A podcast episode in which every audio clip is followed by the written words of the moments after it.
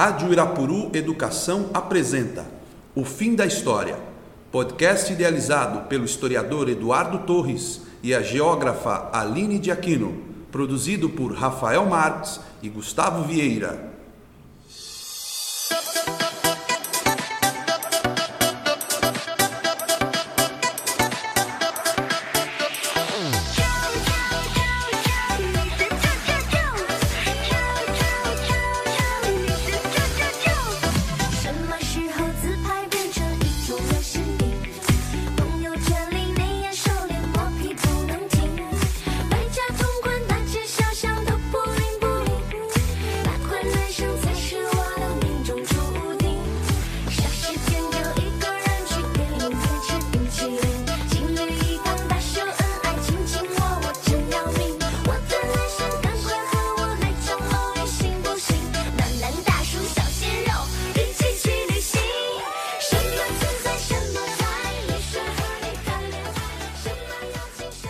Boa tarde, estamos novamente reunidos. Hoje é dia 18 de junho.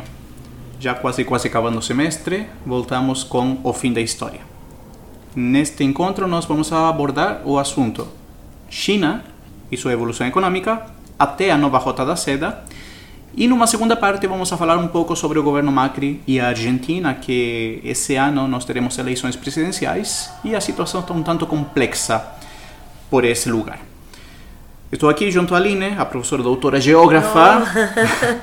e eu junto com o Rafael também. Olá, no, no comando, nos controles. Olá, estou cá. É, e, bom, vamos abrir o assunto China desde as reformas de 1980 até essa nova rota da seda. Algumas curiosidades, algumas coisas que a gente precisa saber sobre a China antes, né? É, por exemplo, sua bandeira. A bandeira chinesa, vermelha, com cores douradas, né? especificamente as estrelas, uma grande estrela e quatro gravitando em torno a ela, né? girando em torno a ela. Não sei se vocês observaram, mas a bandeira chinesa tem essa estrela no cantinho, né? uma estrela maior, e acima de, aliás, do lado dela tem quatro estrelinhas menores, mas elas não ficam horizontais, elas não ficam paralelas, né? elas ficam voltadas para essa, para essa, para essa estrela maior. Essa estrela, a maior, significa revolução. E as outras quatro estrelas são parte das eh, classes sociais, de acordo ao proposto por Mao Zedong. Cada uma delas, como falei, representa uma classe social, onde nós temos os camponeses, onde nós temos os trabalhadores, onde nós temos a pequena burguesia e onde nós temos a burguesia nacional. É, eu já vi também explicações de que uma dessas estrelas também seria o exército, né, como base sustentadora do regime. O que mais eh, podemos saber da China? Sua capital é Beijing. Isso, é um país com 9 milhões e meio de quilômetros quadrados. E o nosso quantos tem? Né, o Nosso, território 8 brasileiro... milhões e meio. 8 milhões e meio de quilômetros quadrados. Então E- a China está entre, e o Brasil também, entre os cinco maiores países do mundo. É, Faz fronteira com 15 países. ótimo, muito bom. Né? Que mais? Eh, hoje em dia, o presidente da China se chama Xi Jinping. Esse é o nome que ele tem? Isso. Xi Jinping. A maioria da população, né, que hoje está em torno de 1 bilhão e 300 e 384 milhões de pessoas, é a etnia Han. Uma coisa interessante que eu vi sobre a população é que nós temos dois números, né? E isso em razão da política do filho único que terminou recentemente. Havia um número oficial, né? Opa, havia um número oficial, que é esse número que você falou, e havia um número extraoficial. E esse número extraoficial era o número real, né? Nós temos 1.3 bilhão de chineses, mas havia um número extraoficial que dava conta de 1.5 bilhão em razão de tantas crianças que não foram registradas pela opressão da política do Exato. filho único. Né? Então nós temos esses dois números que são bem interessantes É, sobre a China. A maior parte da população, ela hoje está na idade entre 25 e 54 anos. Um país jovem. né? É um país isso que está caminhando, né, jovem, mas ao mesmo tempo ele vai ter um envelhecimento que pode trazer problemas para a China a médio, longo prazo, né? E o crescimento da população diminuiu bastante, está 0,37%. É, por que a gente está falando sobre a China em três episódios? Começamos a semana passada falando um pouco sobre a China desde o governo de Mao Zedong até as repressões da Praça de Tiananmen. Hoje nós continuamos com o assunto econômico e o desenvolvimento da China. Agora a questão é, por quê? A próxima semana nós falamos sobre a guerra comercial. Porque no ano 2018 se cumpriram 40 anos da abertura econômica chinesa, né, que começa com o governo de Deng Xiaoping em 1978 eh, e que continua até o dia de hoje. Né? Então, eh, no ano 2018 eh, se comemoraram 40 anos dessa abertura econômica, que tem sido um sucesso, claro, para o sistema político e para o sistema econômico da China. Né? Sim. Então, Aline, vamos falar um pouquinho sobre isso? Vamos lá. Bom, é, em 1978, então, o Deng Xiaoping ele implementa a política das quatro modernizações, né? Como a gente havia comentado na semana passada, o setor industrial, a defesa e a ciência e a tecnologia. Então, o governo chinês ele vai fazer essa, essa reforma por conta já de uma aproximação com os Estados Unidos no início dos anos 70. Sim, só deixa relembrar, já que você tocou esse assunto do, do, do, encontro anterior. Eh, lembremos que a política da Revolução Cultural de Mao Zedong tinha reprimido a população e também tinha perseguido a intelectuais esvaziando as universidades, por isso tornava que o desenvolvimento chinês ficasse atrasado. Isso, e lembra também, Eduardo, que você falou do grande salto para frente? Isso. Né? Então, por exemplo, antes das reformas, o crescimento econômico da China, ele estava variando em torno de 6,8%. E, e é muito, esse valor, ele é abaixo dos vizinhos chineses, que são os tigres asiáticos. E isso está ligado, esse valor menor, está ligado ao atraso da agricultura por conta da estratégia que você comentou na semana passada. Sim. Porque depois dos anos 80, a média de crescimento econômico da China, né, de 80 a 90, vai ser de 9% ao ano. E aí tem uma coisa interessante que ela que a política econômica de Deng Xiaoping vai ser uma política com concessões ao capitalismo, né? É uma política que a gente poderia inclusive eh, eh, aproximar um pouco ao que faz Lenin na Rússia a partir de 1918, 1920, principalmente a partir de 21, quando ele vai criar uma nova política econômica. E essa nova política econômica também realiza concessões ao capitalismo. Então, o que faz Deng Xiaoping também nos 70, 78, ou a partir de 78, é justamente isso. Aos poucos ir desfazendo-se das comunas criadas por Mao Zedong para permitir a concorrência. Então é uma política muito interessante. Isso, esse é um dos, dos fatores do crescimento, né? Então é o excedente agrícola e o consumo. Então você teve, por conta do fim das comunas, você vai ter todo um processo de mecanização, de investimento em energia elétrica, é, que vai permitir um aumento da produtividade agrícola.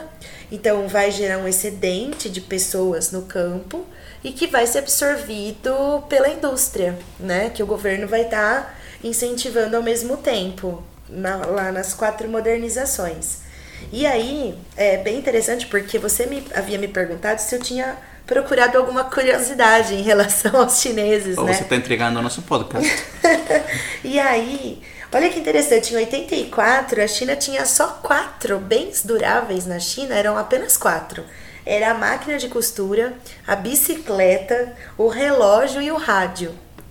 É, em 85, por conta dessa, desse crescimento industrial, você vai ter um crescimento e aí vai aparecer os cinco, né? Os cinco novos produtos que é a geladeira, a televisão, o gravador, a máquina de lavar e o ventilador.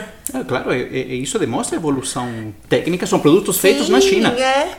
Então, assim, é, como isso vai aparecendo, né? E aí você ao mesmo tempo eu tô tendo a geração de emprego urbano e isso vai fazendo com que o, o consumo interno aumente e o país passe a ter crescimento significativo. E é interessante que com a vinda dessas pessoas, né, do campo para a cidade, você tem uma redução das tensões sobre as terras. Então, os conflitos no campo, eles são minimizados por conta disso. Acho que é importante lembrar também que o principal parceiro comercial naquela época, ou aliás, provedor desses elementos que agora a China está fabricando, era o Japão. Né? O Japão era um dos principais Sim. parceiros que tinha a China eh, nessa carência de produtos de bens duráveis. Né? E aí, quando a China começa a desenvolver, ela começa a independizar-se também Sim, dessa... É dessas parcerias. É, e aí uma outra também que me veio agora. É, quando a gente fala dessa migração do campo cidade, sempre uma migração controlada. Então o Estado ele permite que você migre, por exemplo, para a cidade durante seis meses, um ano e meio, e depois você tem que retornar para o campo. Então é, tem os, os migrantes que eles consideram temporários dentro do país e tem também os migrantes permanentes. É, é muito difícil a gente buscar dados. É... Sim, porque você falava dos números oficiais e dos números extraoficiais. Isso, até mesmo pesquisas sobre a China mesmo, é, é muito difícil você buscar chineses, né? Estudos chineses. Você vê como o mundo vê, né? O Ocidente vê a China. Mas o desenvolvimento mesmo de é. chineses. Olha, aí vem uma curiosidade que é sobre a produção cultural chinesa. Você sabe que o governo chinês proibiu a produção de filmes ou séries que implique uma viagem no tempo. Olha. Você não pode voltar ao passado nas, na, na, TV chinesa. na, na né? China. Pois é, é como você aqui faz um Stranger Things, né, Netflix, onde voltamos aos anos 80, numa cidade chamada Hawking, onde tem um uma eh, uma experiência científica mal sucedida, né? Eh, lá nós não poderíamos ter um Stranger Things chinês. Nós não poderíamos ver um filme do tipo histórico. Ou, aliás, histórico até pode ser, mas na lógica de máquina do tempo, nós não teríamos. Eu acho que isso tem muito a ver com essa coisa da China querer fazer mercado, comércio, mas ela não quer passar a questão ideológica talvez? Talvez, talvez não quer mostrar eh, os sofrimentos que implica, porque você pode abrir, se você permite uma máquina do tempo numa série, num filme, e se o pessoal quer voltar a 1966 em plena Revolução Cultural? 89? Em 89, em Tiananmen, né? Justamente. Então acho que essa lógica de não, como você traz, de não ter números claros, de não ter informações, de não permitir uma abertura para pesquisa ou para apresentação de números, eh, tem a ver justamente com isso, com esconder a fatos vergonhosos para o regime. Né? Gente morrendo de fome, gente morrendo através de tiros da, da repressão. É, né? é exatamente isso. Gente forçada a trabalhar em ambientes que não são os propícios para ela, gente eh, que está perdendo suas casas. Imagina uma máquina do tempo onde você volta a 1959 e você vê gente sendo deslocada para o campo, só que essas pessoas são burocratas da cidade. Então, claramente, né, isso é uma curiosidade muito, muito que, que eu achei muito legal porque aí você pode ver que eles controlam tudo, inclusive o que significa lazer, produções populares ou da, da cultura pop. Né? O que mais temos? É isso, é... estávamos falando sobre... Os fatores do crescimento. Então, a gente tem é, o excedente agrícola, que a gente comentou, o investimento interno, então, principalmente por meio da produção industrial, o governo vai incentivar isso, né, todos os outros setores, a indústria de base, a indústria de bens duráveis, equipamentos. E aí, nesse processo, nós tínhamos também que investir, ou eles, claro, tinham que investir em produção de energia. Sim. Que é. eles não tinham desenvolvido a produção de energia, apesar de ter as maiores reservas de carvão, grandíssimas reservas de petróleo, enormes reservas de gás, e tudo isso tinha que ser construído. Né? E o interessante do carvão, pelo menos, é que a matriz de energética baseada no carvão na termoelétrica, até 1990 equivalia a 70% mais ou menos do, da capacidade de energia. É, a China em relação à questão ambiental, ela é bem recente. Eles ignoravam praticamente os protocolos internacionais. E o ano passado, a China foi pega jogando CFC para a atmosfera. Então, o CFC foi banido, é um gás de sistemas de refrigeração e ele é o responsável pela, pelo buraco da camada de ozônio. E ele foi banido, ele havia sido banido, só que o ano passado foi identificado que a China estava lançando esse gás de novo. Lógico, né? Porque o buraco está lá no Chile, né? Então não, não ligam. Né? Vamos queimar um chileno lá no fundo. Então, assim, mas a China assinou o protocolo, que é o protocolo de Montreal. Então, ela não deveria estar fazendo isso, né? E um dos motivos, provavelmente, é que é um gás muito mais barato do que os que tem atualmente para refrigeração. Agora, né? Aline, por que existe esse investimento tão maciço na, na produção de energia? Né? Na procura por novas matrizes, sejam elas hidrelétricas, né? Eh, a gás, eh, produz, eh, procura por petróleo. Por que essa necessidade da China?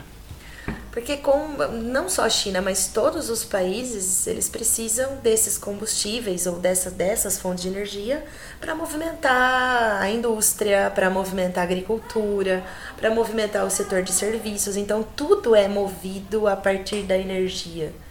Né? Então, e principalmente a China, que uma das estratégias dela é a promoção de exportações, então ela é toda baseada nesse processo né, de, de promover exportação, não importa para quem, é, que é exatamente para manter esse mercado dela. Então, para que ela mantenha essa indústria sempre funcionando, né, num ritmo acelerado e que dá a posição dela hoje de segunda maior economia do mundo, ela precisa ter uma diversificação muito grande. Interessante isso que você diz sobre ser a segunda maior economia do mundo, porque haviam informes que davam conta de que a China em 2025 já estaria superando os Estados Unidos. Logo depois, esses informes foram atualizados e em 2020 a economia chinesa estaria superando os Estados Unidos. Nós vemos que os Estados Unidos ainda resiste. Resiste. Os norte-americanos. Talvez, será que essa guerra comercial tem um pouco com esse não querer perder essa posição. É, na verdade, assim, a, a China, ela trabalha com dois regimes, entre aspas, né? Então, que é a estratégia dela. Ela busca proteger o mercado interno, então as tarifas alfandegárias não são baixas na China, e ela trabalha com essa lógica de exportação. Tanto é que quando foi criada as EEs, né, as zonas econômicas especiais, com atrativos para as empresas estrangeiras se instalarem, o foco era produzir e exportar, produzir e exportar, diferentemente de outros países. E aí, principalmente os portos foram desenvolvidos, né? Nessas zonas toda econômicas. é toda a infraestrutura da China teve que ser toda a China, pelo menos a região leste, ela precisou ser modernizada. Então, esse, essas reformas do DEM, de uma certa forma, elas contribuíram para o crescimento e para o desenvolvimento da China, né? Então, no, só que você teve um desenvolvimento do leste da China.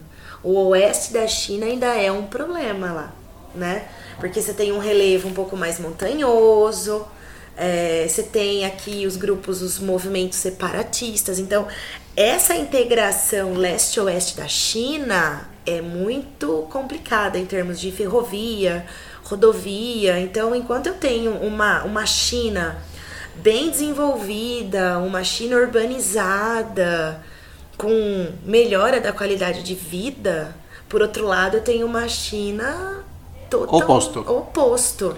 Eu estou vendo aqui que a China, estou lendo aqui o deserto de Gobi, que também um fato curioso, né? Uma curiosidade, não é um fato curioso, mas uma curiosidade, que lá se gravou o filme Guerra das Estrelas, Guerra nas Estrelas, Star Wars.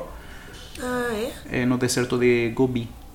Acho- É, inclusive essa região aqui é uma Essa região... parte, não, não o filme inteiro, né? Parte do Sim, filme, quando mostrava o deserto, estava lá. Essa região aqui é uma região separatista na China. Né? Essa região de Gobi, né, do Planalto da Mongólia, tem aqui a região de Urumqi. Essa região da Mongólia interior? Isso, essa é a região da Mongólia interior, que é o norte, o norte da, da China. E... Que eles têm o grupo separatista, né, os mongóis, que eles querem se separar. Aqui mais a noroeste eu tenho os, a região de Urumqi, que é uma área muçulmana, que é predominante muçulmana, que eles querem formar o Turquestão Oriental. Então eles são muçulmanos. E tem o Tibete, que também deseja separação, né? Então, assim, a China, se ela permitir esses movimentos separatistas, ela perde 40% do território dela. Mas o Tibete é uma coisa mais... mais é, é um pouco diferente, né? Porque toda essa região, a partir dos anos, logo depois da revolução, né? O Tibete foi basicamente que tomado, ocupado Sim. pela China. As outras têm relações mais históricas, É, é mais longas no tempo a ocupação chinesa dessas Sim, áreas, é. né? Mas essa essa questão separatista é bem forte na China, tanto é que quando se fala da rota da seda que você comentou, Isso. um dos do, de uma, uma das motivações internas da China de se fazer a nova rota da seda é sim modernizar o oeste chinês. Um, um grupo, o grupo que ocupa esse, essa região são os uigures. Uigures, Os isso, uigures. exatamente. E justamente essa região é uma das mais vigiadas do mundo. E não com presença militar, sino que vigiada com câmeras, com dispositivos eletrônicos. Né? Satélites, câmeras nas ruas, câmeras em todo lugar. Ou seja, eh, essa região do, do Turquestão Oriental, essa área separatista, é uma área quase que o Big Brother feito realidade, né? É, tem bastante petróleo aí. Ah, então aí está o motivo por quê, né? Porque eles- Então, é, para a China é extremamente importante manter essas áreas, assim como o Tibete, que é a nascente, as nascentes dos rios, né? Rio Amarelo, Rio Azul, eles nascem todos aqui na, na região do Tibete. Então, manter é, essa região sob controle, para eles é fundamental. Aí, tanto é que, a gente já volta aqui, mas o Nepal, quando teve o, o terremoto no Nepal, por que, que a China ela estava tão empenhada em ajudar? Né? Só porque era um vizinho? propaganda. Né, propaganda? Não. É por conta das de nascentes de rios que nascem na região. Então, abocanhar também essa Sobre essa o área. Tibete, um filme legal é o filme Sete Anos no Tibete, né, com Brad É. Pitt. Então já está valendo a pena por Brad Pitt. Lindão. É, gente, eu sou seguro da minha condição heterossexual. Eu posso falar que o Brad Pitt é bonitão. É um bom filme, é um ótimo filme, é um filme longo, mas é um muito bom filme que trata justamente do contexto em que hum, a, a China comunista, né, recentemente uma China revolucionária que acaba de triunfar na revolução, toma a região do Tibete, né, expulsando o Dalai Lama. Fofoca.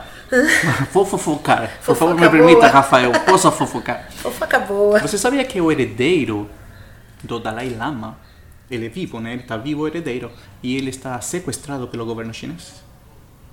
Eh, todo mundo perdeu o rastro dele quando ele fez sete anos. Sete anos. Aham. Olha. Então, quando o Dalai, Ma- ah, Dalai Lama morrer, ele au- automaticamente nós temos, já se sabe que há um herdeiro, mas esse herdeiro foi sequestrado pelos chineses. Tchan! Interessante. Esse foi um efeito especial dramático. Pode continuar? Então, um dos, uma das motivações é, interna da China de modernizar, né, de, de se lançar com a nova Rota da Seda, a ideia é essa, é modernizar o oeste do país, que não tem essa integração muito legal.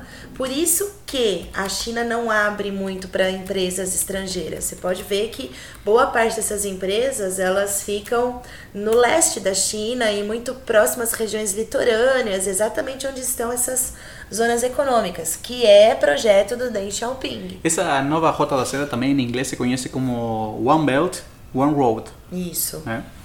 Continuamos. É uma proposta é, interessante que tem a ver com o sonho chinês de retomar o papel de liderança econômica, cultural e comercial da, da China. Tanto é que é, esse cinturão, é, na verdade, a Rota da Seda tem o cinturão terrestre e o marítimo. Então, o terrestre é a Europa, o Oriente Médio, a Ásia e a África, embora a China fala que, que é um projeto aberto, então qualquer país pode entrar. É, é tem- um, é um projeto Eurásia-África, né? isso. E tem o cinturão marítimo, que é o Pacífico, o Índico e o Mediterrâneo. E aí é onde entram dois vizinhos nossos, né? nesse cinturão marítimo, onde está o Chile, O Chile. e o Equador, que eles já se comprometeram a participar da nova rota da seda. Exato, tem um interesse muito grande. Pois é, no ano que 2000 é para abertura, né, No comercial. ano 2017 teve uma reunião, se chama Fórum Internacional da Rota da Seda, com o governo chinês, dos países interessados nela, né? E o Brasil não esteve presente. Foi, exato, Né? o Brasil não esteve presente.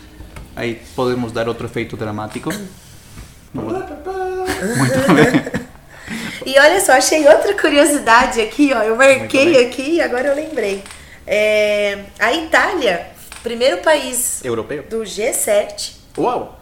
a aderir à nova Rota da Seda. Isso é importante, porque é um país, é, claro, um país europeu, mas é do G7. É do G7, exatamente. Por quê? Porque se nós pensamos na Europa, nós temos a Grécia que já está né, tomada eh, em dívidas com a China. Né? A Grécia, para superar sua crise econômica de começo de século, ela foi, entre aspas, comprada pela China. Né? A dívida grega foi comprada pela China. E qual era o perigo que viam nos eh, vizinhos europeus? É que a Grécia passasse a apoiar políticas que beneficiariam a China, porque a Grécia estava eh, sendo controlada economicamente por esse país. Uma coisa que é bastante comum por parte da política externa chinesa, né? que também tem o mesmo tipo de presença nesse sentido da dívida econômica, né? comprar as dívidas Aham. dos países na África. É, isso. E aí, os investimentos na África, eles são assim dos mais variados possíveis. Então, é, a China ela financia obras de infraestrutura, os fluxos de comércio, os investimentos em petróleo, telecomunicações. Eles fazem muito joint ventures, então, para quem não foi meu aluno, né, a joint venture é uma aliança que se faz geralmente entre uma empresa, geralmente entre duas empresas, mas também pode ser feito entre uma empresa e o Estado, né, para que você tenha o dobro de investimentos para criar uma tecnologia nova ou modernizar um setor que de repente esteja muito atrasado, né? E também a China está ajudando muito programas de cooperação militar. Está comprando dívidas dos países também, da, do continente africano. Então, Que país vendeu sua dívida? de Djibouti, Esse mesmo. Djibouti é um país que, que vendeu, mas a China... Ah, eu queria pegar você, acho que você se saiu bem, muito bem. Aprovou, passou com, passou com mérito, muito bem. Queria pegar a professora de geografia, mas ainda bem, ele está sabendo tudo. É, então, mas assim, eles negociam praticamente com todos os países da África, todos. É, é muito difícil o país que ainda não tenha é, influência chinesa. E isso é muito criticado Agora, pelos caso- Estados Unidos e por outros países. né? Agora, no caso de Djibouti, esse país eh, também tem a presença militar chinesa. Né? Os militares é, é o primeiro país do mundo que conta com uma base chinesa Isso. fora da China. É. Então, que é visto pelos países europeus, ou mais que pelos países europeus, pelos países ocidentais, como uma ameaça a- ao equilíbrio do mundo, né? Porque se vocês, como vocês devem saber, o Djibouti fica bem no chifre da África Bem no chifre. bem no chifre, ou seja, é uma região tremendamente Instável, né? instável, é, sempre no centro eh, das discussões políticas internacionais, rota do petróleo. Isso, ali tem bastante pirata, que não tem papagaio no ombro também. Ah, chinês, pirata chinês. Então tem, tem bastante, aquela região é bem instável. E olha só que interessante, Eduardo. Quando você pensa no ano 2006, agora sou eu que vou fazer essa pergunta. Opa! Vamos desligar isso aí, por favor. Deixa eu procurar na internet, deixa eu abrir o Google aqui. 2006. Te lembra alguma coisa, algum A acontecimento? Copa do Mundo. Copa do Mundo. A Copa do Mundo da Alemanha. Tá, 2006, Copa do Mundo da Alemanha. Tá, mas não é, não tem a ver com o que eu pensei aqui. Cinco anos depois do ataque às Torres Gêmeas. Cinco anos depois, isso. E é o ano em que a África do Sul entra para os BRICS. Ah, eu não sabia. Então você tem o. Agora inverteu. Você tem o antes era BRIC, né? Brasil, Rússia, Índia e a China. E em 2006 eles convidam a África do Sul para fazer parte do, do grupo. Aí vira BRICS. Aí vira BRICS. E hoje em dia temos os RICS. E aí, quem que é? Quem são eles? É, o Brasil fora, né? Que o Brasil vai aceitar as políticas norte-americanas para abrir mão da sua condição de emergente, então... Entendi. É, agora tem a substituição, né? Tem alguns economistas que substituíram os BRICS por TIC. Por também. TIC também? Que aí entra a Tailândia e a Coreia do Sul. Caramba. Né? Tem essas siglas, assim. Que, então, assim, a África do Sul, ela entra e, e olha só, a entrada dela tem a ver, da África do Sul, né? Tem muito a ver com a necessidade desses países de investirem na África como um todo. Então, ou seja, através da África do Sul, eles criarem acordos né? Então a África do Sul apresentar os países do continente africano para esses quatro. Agora, deixa... Tanto é que você tem muita, além da China e da Índia, que está aumentando também bastante os investimentos dela no continente africano, tem também a Rússia e o Brasil. Agora, deixa eu perguntar uma coisa agora. É como vingança, agora, agora, é a vingança. A vingança. Eu quero saber o seguinte: se o, podemos considerar que o governo de Deng Xiaoping foi o verdadeiro precursor do que nós entendemos como globalização? Porque nós, no mundo ocidental, apesar de aqui do Brasil sermos latinos, do mundo latino-americano. Mas, enfim, no mundo ocidental se acredita muito que a União Europeia eh, foi o impulsor de um processo de integração no mundo, mas aí vem uma contradição que a União Europeia é um bloco e o bloco justamente surge para mais que para integrar-se, para proteger-se. Será que o governo de Deng Xiaoping é um verdadeiro emblema, estandarte da globalização do mundo? Então, se discute muito isso, se na verdade foi a, a, a globalização que permitiu essa esse expansionismo, não sei se esse é o nome, mas essa influência chinesa no continente africano, aqui dentro da própria Ásia e Oriente Médio. América Latina. Ou se foi a China que enquadrou a globalização dentro da lógica dela, então dentro do que ela vê como potencialidade de desenvolvimento. Porque você percebe que a União Europeia ela vive se protegendo. Sim, a, a lógica dela sempre foi essa, Isso, né? Justamente. Agora a China não, a China não pode viver voltada para dentro. Mas também tem essa tem uma outra questão, Eduardo, que me veio agora. A China, ela se baseia muito em acordos bilaterais. Então, quando você pensa até, vamos voltar na rota da seda, é, embora você propõe unificar, né, ah, criar uma, uma liderança da China, mas, sei lá, criar, integrar mais de 50 países não é um acordo multilateral como a União Europeia. A China ela busca isso, essa integração, mas por meio de acordos bilaterais. Ela dificilmente trabalha com multilateralidade. Agora... Inclusive tem a União Eurasiana, que é o projeto do Putin, né? E a China não está inserida dentro desse bloco. Agora, eu particularmente eu vejo mais eh, honesto, talvez, uma relação bilateral, que é a relação de um bloco com um país, que é a proposta da União Europeia. Ou seja, ela negocia com países mas ela estipula as condições que ela quer. A China, claro, ela também vai colocar as condições, mas vai abrir espaço para uma negociação ao ser uma negociações bilaterais. Sim, né? aí dentro da União Europeia é multilateral. Isso, dentro, mas fora é um bloco, é o bloco contra contra um, né? Todos contra um. Então também temos que ver isso. Eu particularmente eh, vejo que a União Europeia tem essa contradição. Né? É o bloco que promove a globalização, é um tanto esquizofrênico respeitando a doença, Sim. claro. É, é, um dizer só, tá? Mas eu vejo que é, é, há uma contradição nessa lógica, há, uma, há uma, um, um, ponto aí que, que pode ser discutido. Agora, no caso chinês, como você indica muito bem, essa relação bilateral, mas onde você vai negociar cara a cara. Um país, um país. É claro que estamos falando de um país enorme, gigante, né, que vai colocar condições, mas ao mesmo tempo não é culpa delas ter esse tamanho, né? Sim, e, e, é um país que atrai, né? Com uma população de mais de um bilhão, todo ainda uma, uma região oeste para se desenvolver. Então, a, a, essa coisa de, de, a exportação chinesa é, é gigantesca e importação também. O governo restringe um pouco essa lógica da, da importação. Mas essa essa lógica, é, né? restringe um pouco, mas já começou Ela a... atrai muitos é, países. Já se flexibilizou bastante agora. Por exemplo, o Brasil depende muito da China. As nossas é o principal exportações parceiro. é... É o principal parceiro. As nossas exportações de ferro, praticamente tudo vai para a China. É por isso que é muito, é muito perigoso quando nós escutamos que, declarações de políticos que dizem que a gente se vai afastar da China por uma questão ideológica. É, porque né? é até muito responsável, porque, é, né? Até mesmo porque a China está caçando, né? Quem fala de ideologia no país. Então, uma coisa que ela não quer mostrar para o mundo é a ideologia. É, ela quer comércio. Eu, eu enxergo assim. Ela não tá afim disso. Até na África. Você tem países ali que estão em conflito, ela não está interessada em defender um, em ficar de um lado, ela quer negociar. Nem que ela tenha que negociar com os dois lados. Agora, só para terminar, não sei, podemos ir terminando já?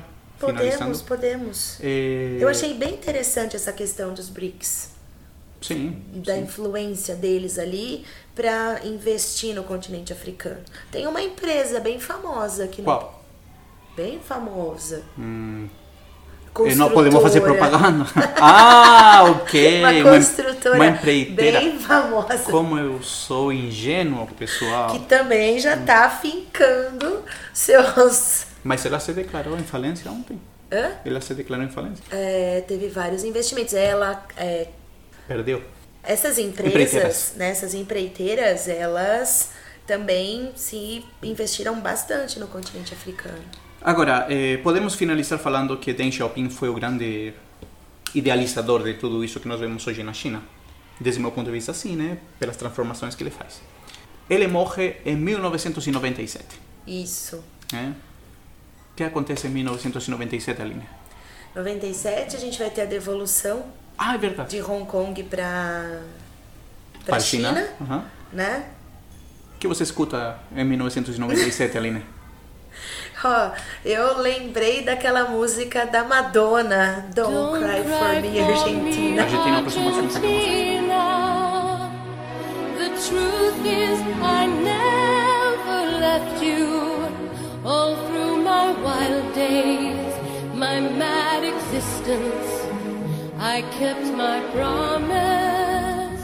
Don't keep your distance.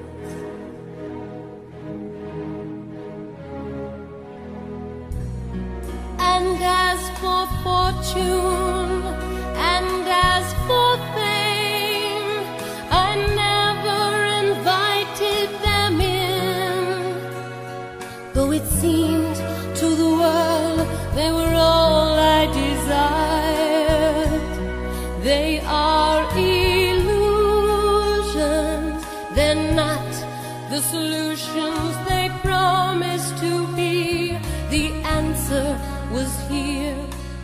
the time.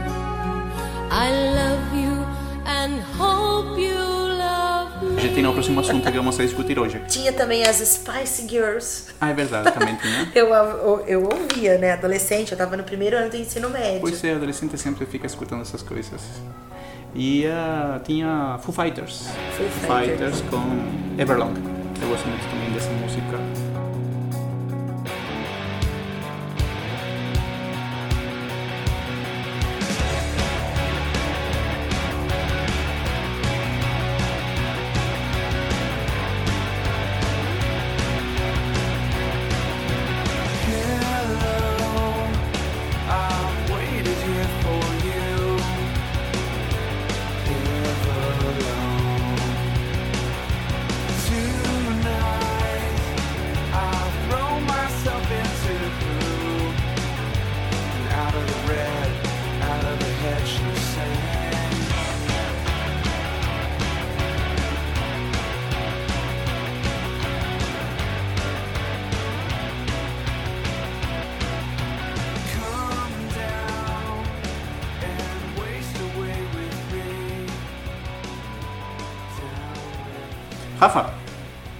1997. Você lembra do pastel? Titanic. Ah, o Titanic. Titanic. Titanic, verdade, né? Como chama a música? Ah, essa mesma, né? Celine Dion. Celine Dion. Celine Dion. Isso. Eu já comentei que eu assisti esse filme com uma garota no cinema. Eu também. com uma garota? com garoto, não. Ah, no meu ok. caso é um garoto. Mas eu assisti também com garoto, tava na moda. Pois é, eu, eu como já sabia que ia afundar o navio, então o que menos fiz foi assistir o filme. Mas enfim. Ou se alguém não assistiu, gente, o navio afunda, tá? Não é spoiler, tudo bem? Vamos a dar por finalizado esse fim da história. Isso. Muito bem, então muito obrigado, Aline. Nada. Muito obrigado a todos os nossos ouvintes. É isso. Eh, muito obrigado, Rafael. Lembrem que vocês podem escrever-nos ao ofimdahistoria.colegioirapuru.com.br e assim termina essa segunda parte Da eh, China. da China. Tudo bem? Isso. Então,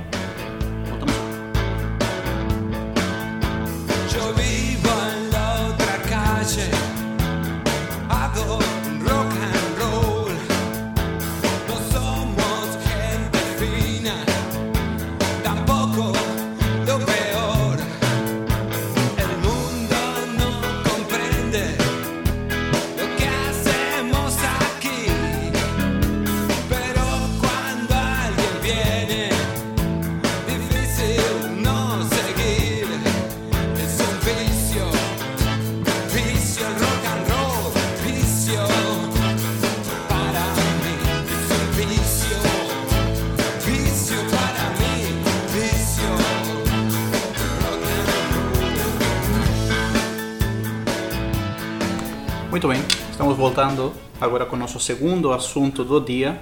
Isso. Esse assunto se chama Argentina, Argentina, Argentina. Governo Macri. Governo Macri. Muito bem, muito bem de novo, muito bem. Tá tudo muito bem, eu sou um cara muito otimista. Estamos aqui com a Aline, professora doutora geógrafa, e com o Rafa de novo nos controles. Eh, vamos a falar um pouco sobre esse governo de Macri e expectativa do mundo neoliberal na América Latina e que deu de cara contra o muro. O que aconteceu, Aline, com... O que acontece com a Argentina? Vamos a falar um pouquinho aqui a Argentina primeiro. A Argentina é um país que fica onde? Bom, a Argentina é um país da América do Sul. É bom esclarecer porque segundo a CNN, né, a capital da Argentina, a capital do Brasil é Buenos Aires. Né? Segundo sempre os canais de televisão norte-americanos sempre colocam capital do Brasil Buenos Aires, né? Nossa, Eduardo, mas você sabe que eu, eu não assisto quase televisão. E quando eu ligo a televisão, eu sempre pego alguma coisa. A última vez foi dos BRICS. Foi Ok. a, uma emissora, que eu não vou citar o nome, mas falou que o S de BRICS era plural e não a Ah, África não do acredito. Sul. Aí eu falei, não, vou continuar sem assistir jornal que tá tudo certo. Mas eu, eu conheci também um chanceler brasileiro, o último, que perguntaram para ele sobre o que significava BRICS. Ele falou Brasil, Rússia, Índia, China e e e, E- Argentina. E, E Argentina. Argentina. Pois é. Então, quando parece que é um problema dos chanceleres brasileiros. Pode ser.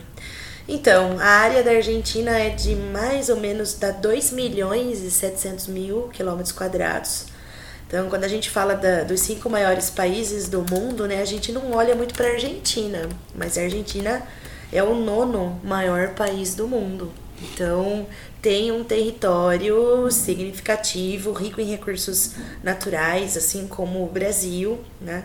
Uma população hoje de 44 milhões de pessoas, na verdade, eu peguei esses dados de 2018. 44? 44 milhões de É, pessoas População semelhante à Espanha. Maioria população branca, né? E aí é, existem negros na Argentina, Sim. então assim é um dos países. Se a gente for pegar a América do Sul, a Argentina é um dos países que a população branca predomina. Se- Uma, uma curiosidade sobre essa população de Buenos Aires, particularmente, é que mais de 50% da população de Buenos Aires tem um antepassado italiano. Mais de 50% da população. Por isso que eles têm uma, uma, uma, uma, uma proximidade com a cultura italiana, né? Eh, Ah, legal. Sim. E outra coisa também é essa questão dos negros, por isso que eu comentei. Tem gente que acha que não tem negro na Argentina. Tem e tem, tem bastante negro, mas eles, se a gente for pegar a porcentagem da população, não é uma porcentagem muito significativa, né? Bom, é, faz fronteira com a Bolívia, com o Chile, país do nosso professor de história, com o Paraguai, o Uruguai e o Brasil. E a Argentina tem, tem tinha dois problemas geopolíticos. É, a questão do canal de Beagle, que é o estreito ali na Terra do Fogo, e as Malvinas. Então vamos somar outro mais.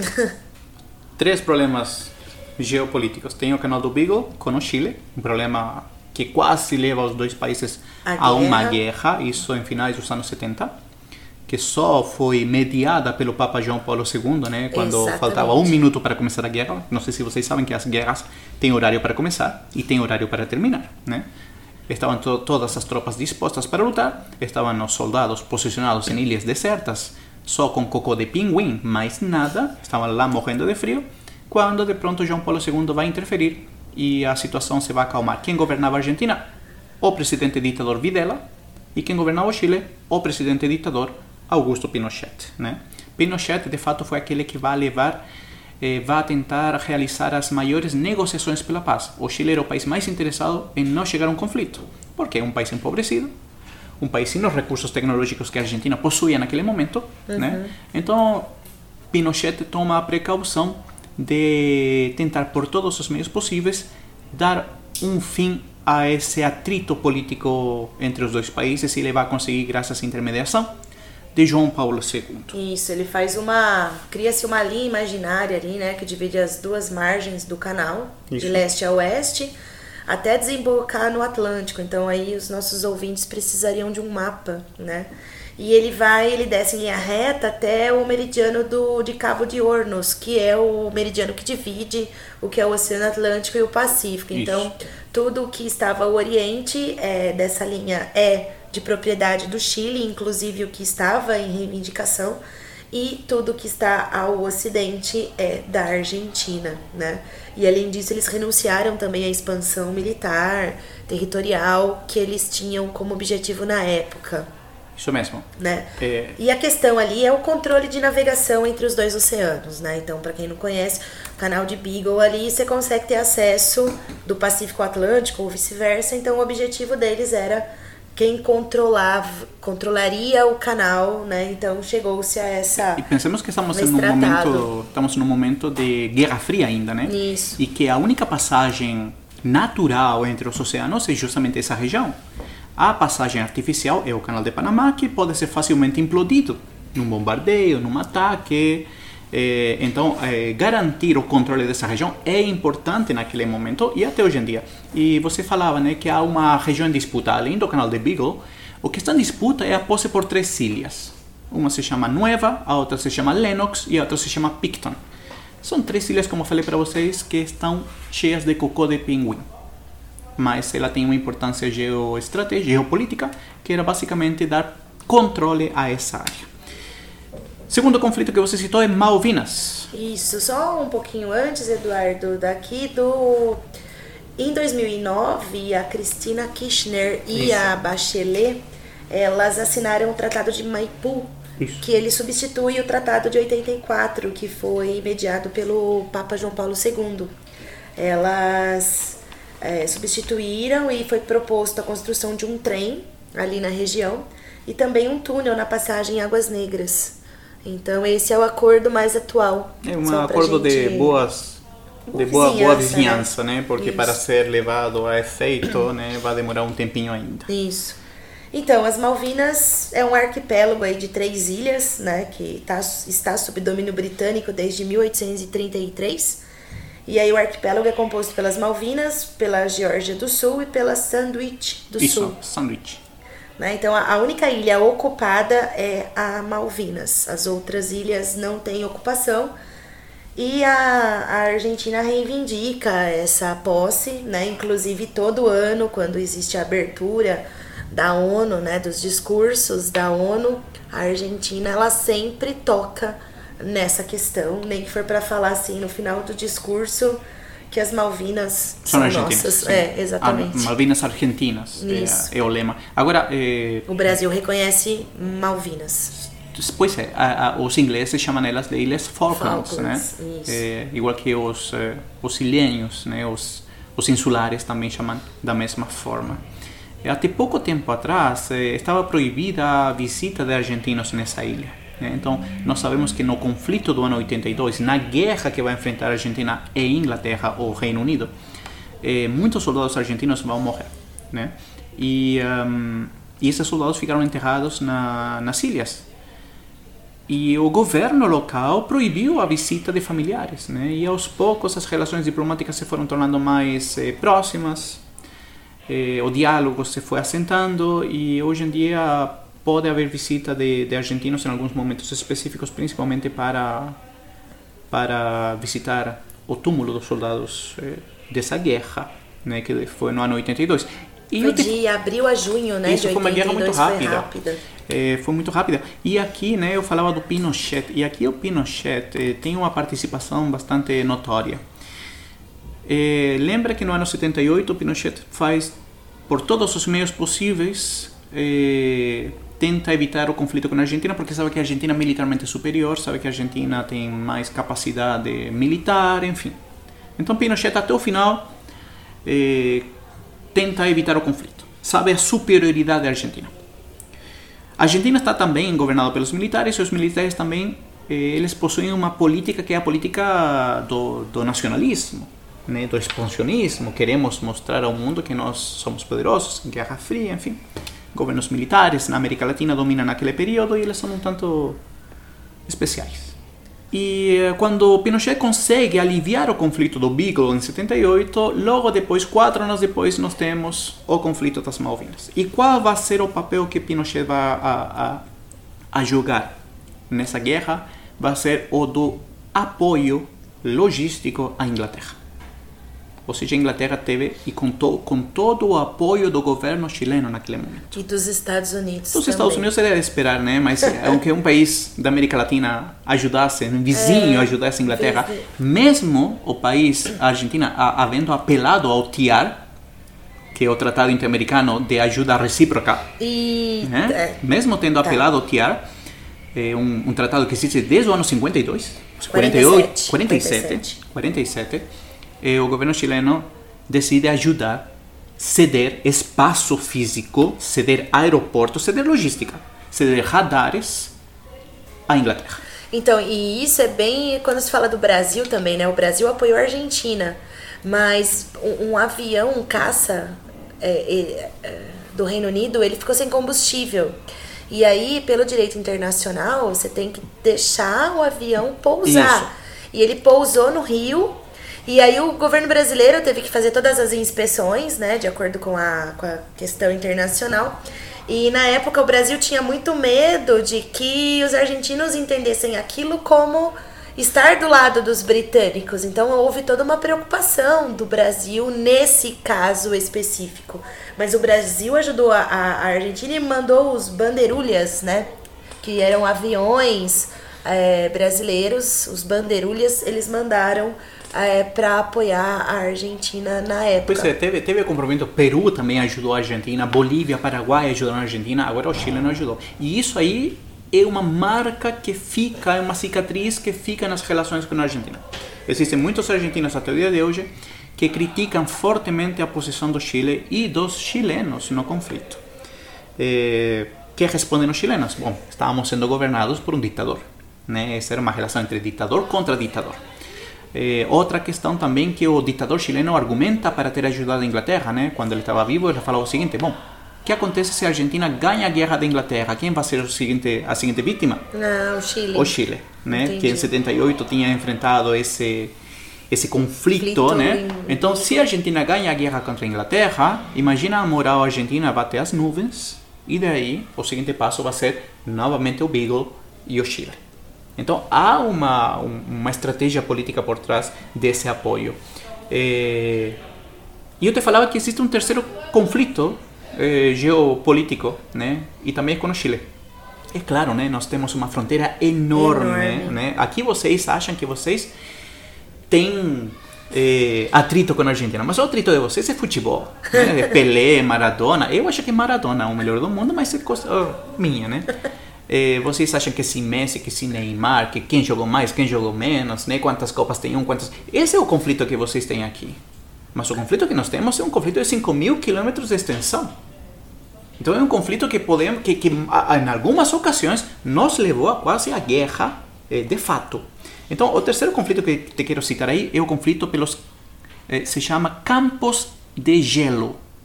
Os Campos de Gelo Sul, que fica onde? Lógico, né? não no deserto, sino que mais para o sul, mais perto da Patagônia, é uma região fronteiriça composta de geleiras.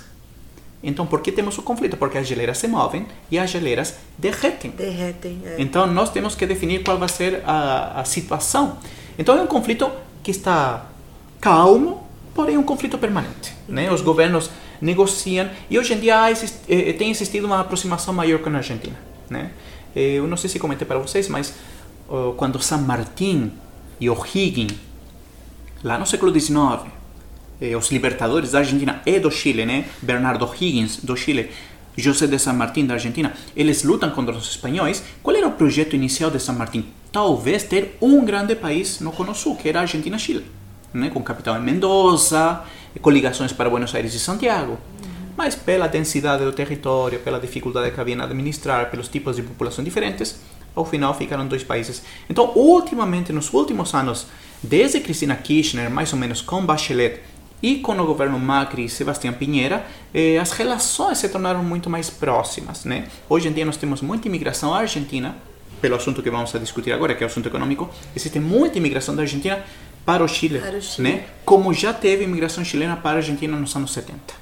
né? Então nós vemos eh, que há uma aproximação. Nós temos um projeto econômico muito legal, que é o projeto econômico de unir o Pacífico ao Atlântico, passando um túnel na região de San Juan e Coquimbo, entre a Argentina e o Chile, hum, do centro-norte, uma região do centro-norte, Coquimbo e San Juan, eh, se vai fazer um, um, um túnel Um túnel. de alguns eh, vários quilômetros, Muitos né? quilômetros. Muitos quilômetros, eh, e o objetivo é chegar até Porto Alegre. Né? Passar por toda a gente na estrada. O túnel não vai chegar até Porto Alegre, tá? É a estrada, uma vez que o túnel termina, a estrada nos leva até Porto Alegre. Então é um projeto de, para unir os dois eh, oceanos que tem, que conta como... Aliás, Porto Alegre se interessou nesse assunto quando os governos Sebastião Pinheira e Maurício Macri assinaram esse acordo. Né? Aí Porto Alegre pensou, bom, por que não saímos por aqui? Então há um projeto de, de integração territorial, integração econômica entre os países. Só que aí nós temos um novo problema, que é não saber se o governo Macri vai ser reeleito. E por que ele não seria reeleito? Pela condição econômica que a gente tem. É, exatamente. E aí? É, o governo Macri tomou algumas medidas, né? Ele, na verdade, entrou no governo da Argentina é, e o principal objetivo dele era reestruturar as finanças públicas para não mais financiar o déficit orçamentário por meio de, da impressão de pesos e abolir o cepo cambial, né? Então, para quem não sabe, o cepo foi criado em 2011, na época do kirchnerismo, né? E ele tinha como objetivo travar um pouco essa, a lógica da- das pessoas migrarem do peso para o dólar.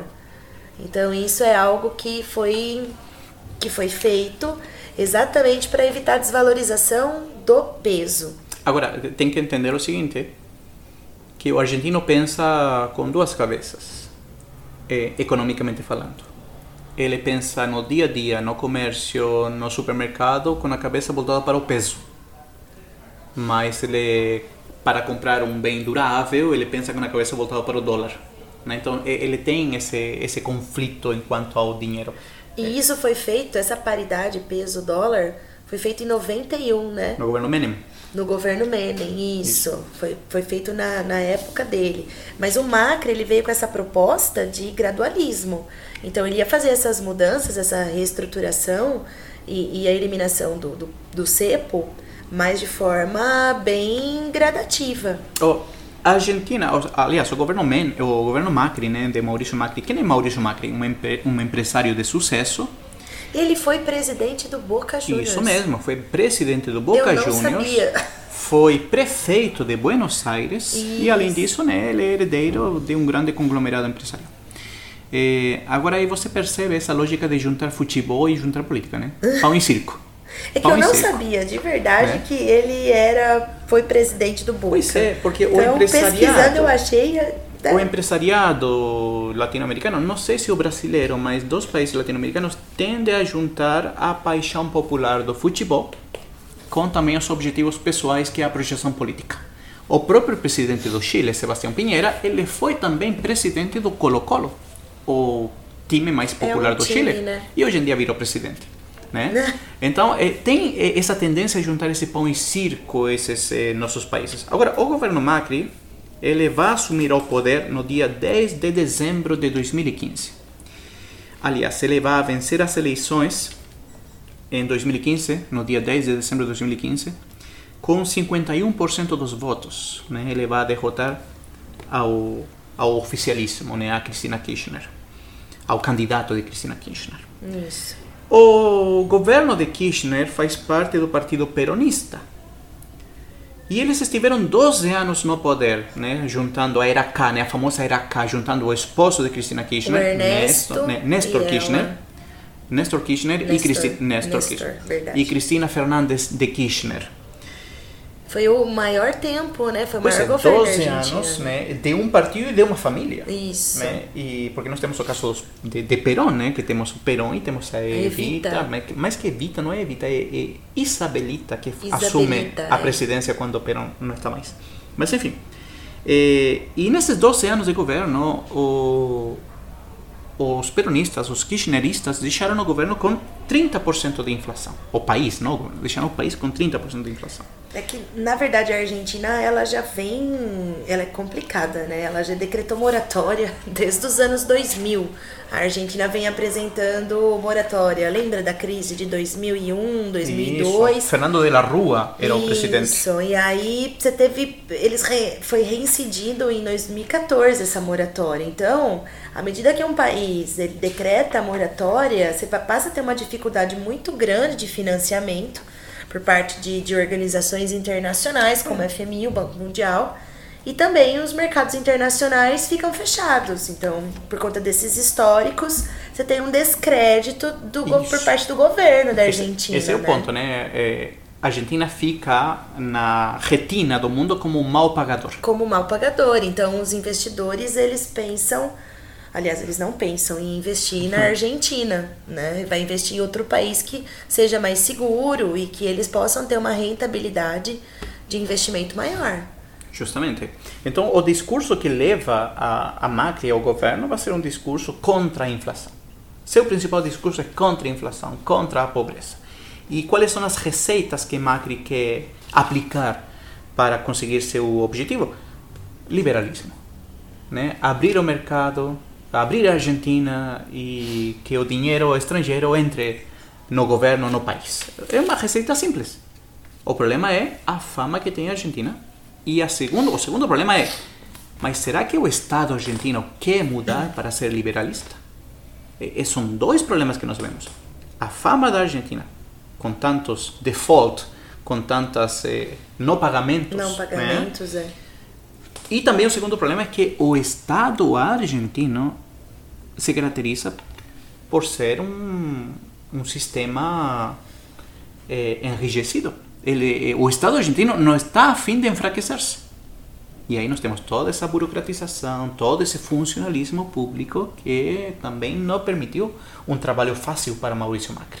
É, porque ele entrou, como ele entrou com essa lógica de gradualismo, ele também não queria desagradar, né? Então esse funcionalismo público acabou fazendo com que ele desse aumento para essas pessoas.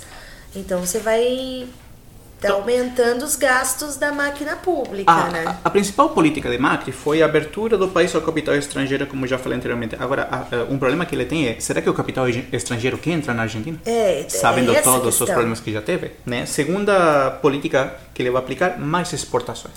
Ele quer exportar.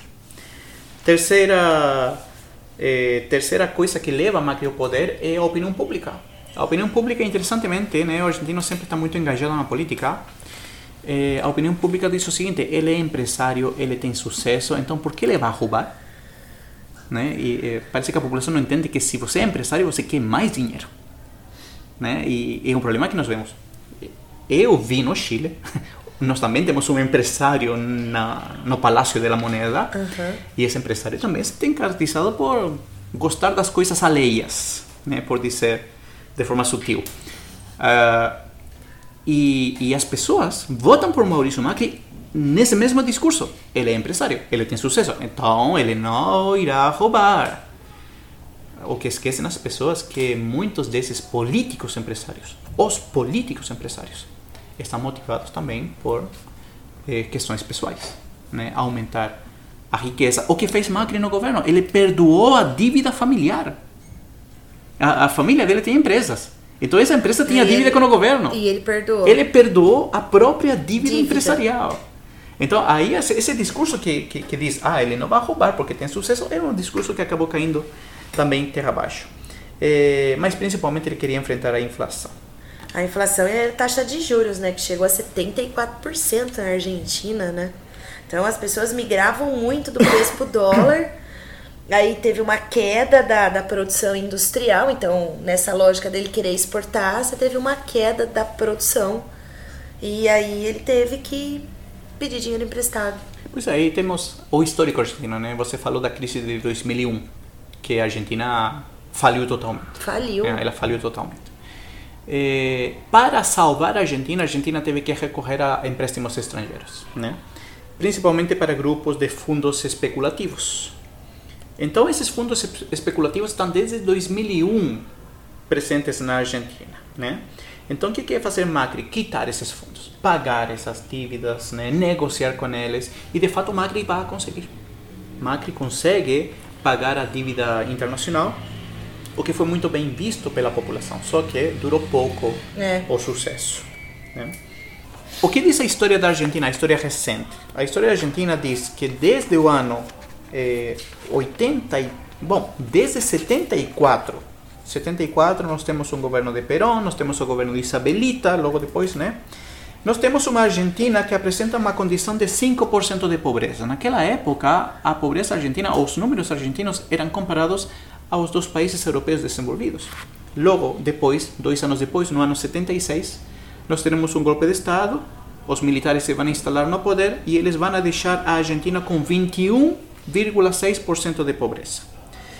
Uma vez retomada a democracia com o governo de Alfonsín, que vai durar de 83 a 89, nós teremos uma pobreza oscilante que vai passar de 14,2%, ou seja, nós teremos uma retração da pobreza, mas quando termina o governo de Alfonsín em 89, essa pobreza já vai estar em quase 40%, de fato em 38,3%. Aí nós temos 10 anos, basicamente, de governo Menem, né? o governo de Carlos Menem, Carlos Saúl Menem.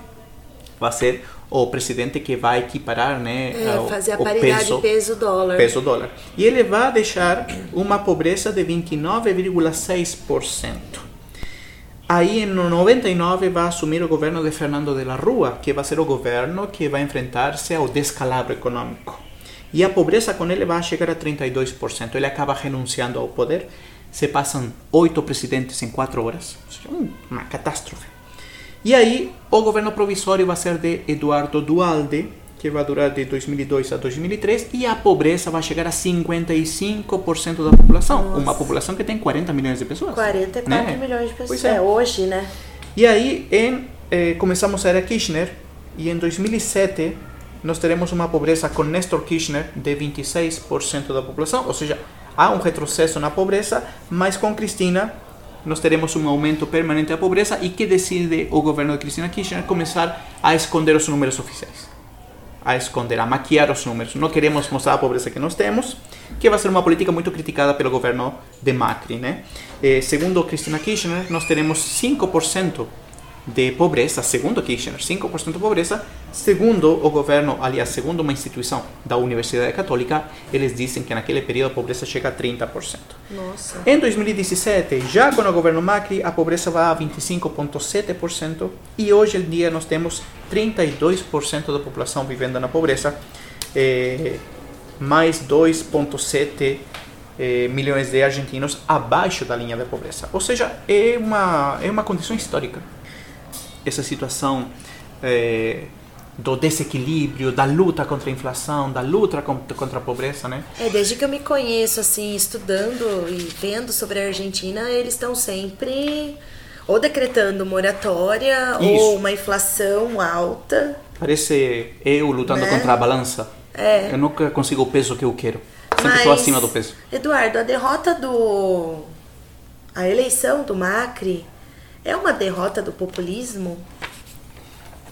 Ah, é uma boa pergunta. É, se considerou que esses últimos anos a esquerda latino-americana, né, desde Chávez na Venezuela, passando por pelo governo PT aqui no Brasil, pelos governos Kirchner na Argentina, pelo Morales na Bolívia, também por Lugo na, em Paraguai, não sei se você lembra de Lugo. Isso, né? 2011. Pois né? é, eh, se fala que era o populismo, né?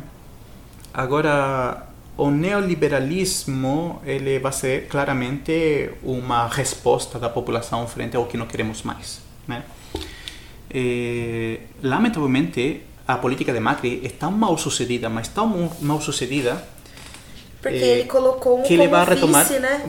Pois, não, mas isso é na, na campanha que virá agora. É. Mas agora o governo Macri está terminando com políticas que a Cristina Kirchner tinha feito. Por exemplo, ele decide congelar os preços. Uma política que claramente não dá certo. Que preços ele congelou? Congelou o preço do ovo, do leite, do macarrão e de alguns tipos de corte bovino.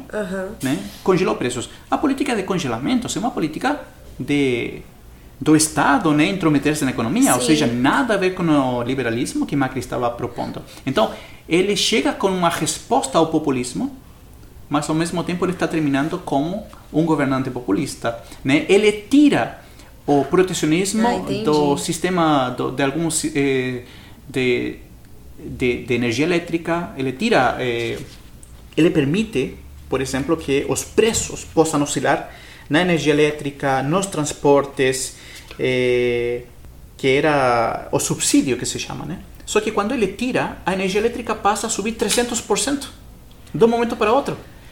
E por que existia esse subsídio da época Kirchner? Como funcionava esse subsídio?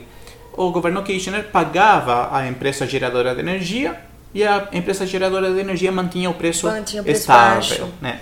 Aí Macri decide tirar porque não permitia concorrência.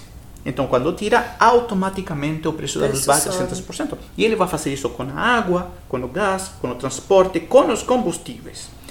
Eh, qual é a justificativa? Né? A justificativa foi que era muito caro para o Estado sustentar esse tipo de subsídios. Se justifica, Sim. né? Só que ele não calcula o impacto social que terá isso no bolso do argentino. Então, aos poucos, o, argentino começa a decepcionar-se com isso aí. A inflação se dispara porque os preços ficam mais caros e ele não consegue dar conta dessa inflação. Né? O que ele vai tentar fazer? Vender a dívida pública. Né? Como? Aumentando, tornando atrativa ela, colocando taxas de 30% de interesse né, na dívida pública. Aí nós vemos pessoas, eh, grandes investidores de fora, que começam a comprar essa dívida pública da Argentina. Só que de cada 5 dólares que entram na Argentina, 4 ficam no sistema financeiro e um vai para o sistema produtivo. Ou seja, tampouco tem sucesso. É. E para piorar a situação de, de, de Macri, que parecia a ideia de vender a dívida pública era uma coisa boa, Desde para- que você mantenha a estabilidade, Justamente. né? De segurança, interna, né? interna ou a estabilidade do mundo. É. E o que acontece com o mundo? Donald Trump decide fazer o mesmo nos Estados Unidos. e aí as pessoas que eram eh, os investidores, em vez de continuar comprando a dívida da Argentina, que é um país que não é garantia de pagamento, decidem comprar a dívida de uma superpotência do mundo tremendamente confiável.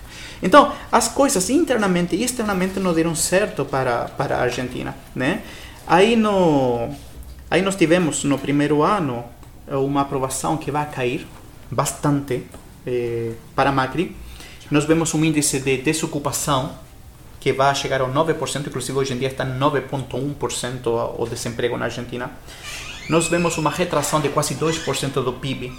E nós temos uma inflação de 41%, ou seja, a pior inflação em 15 anos. Né? É um número tão semelhante à situação que acontece em 2001 com a falência da Argentina. Né? Ou seja, são números semelhantes, são números assustadores. Né? Eh, temos uma queda da competitividade, e como te falava, né, que uma coisa é manter a situação interna sob controle, mas outra também é manter a situação, ou seja, confiar que a situação Confiança, externa vai manter-se.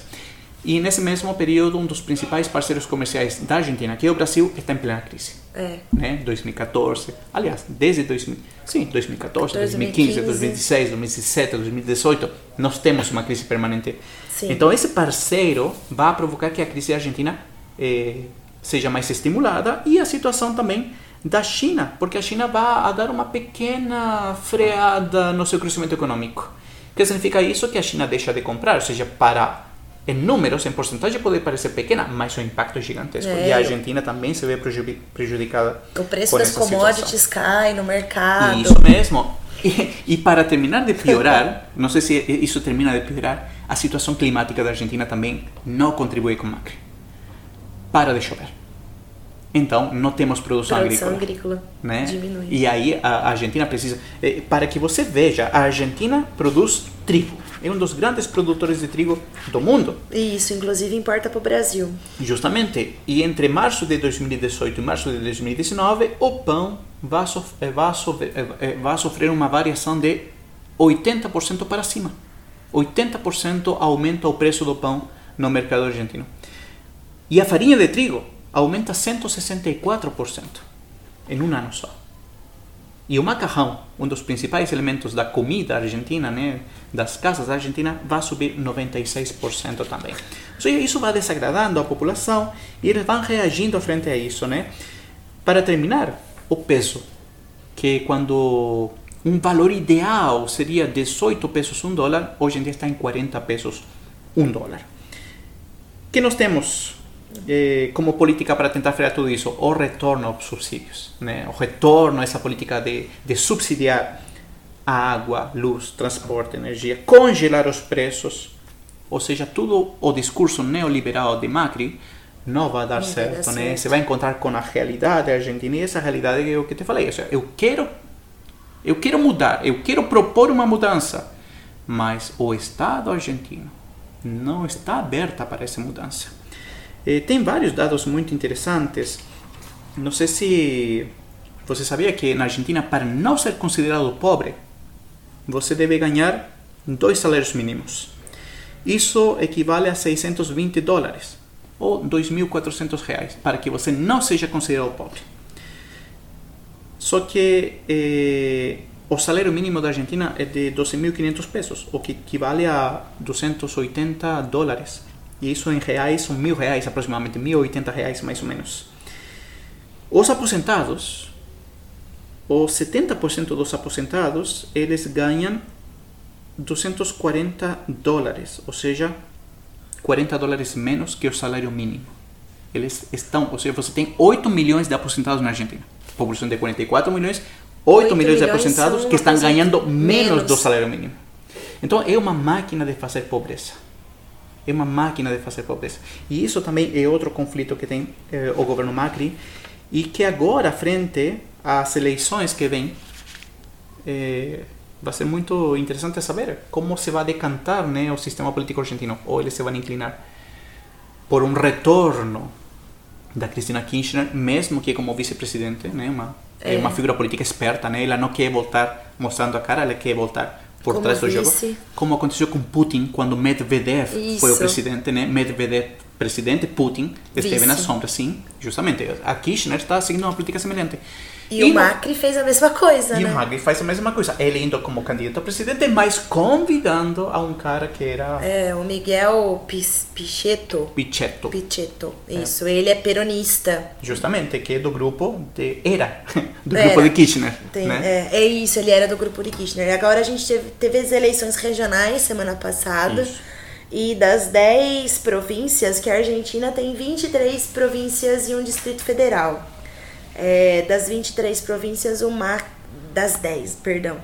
O Macri ganhou apenas em uma, que é a de Jujuy. Isso. Aí ele ganhou, que fica ali próximo da Bolívia. Ganha, foi o único, a única província que ele ganhou. Todas as outras é, ganharam peronistas moderados, kirchneristas. Então A oposição. a oposição ela acabou ganhando nas outras províncias. Agora em outubro vai ter as eleições eh, regionais em Buenos Aires, que é uma das É uma, maiores. é uma província, assim. É, maior em termos de população também, né? Agora, eh, você sabe que por todas essas crises históricas da Argentina, né?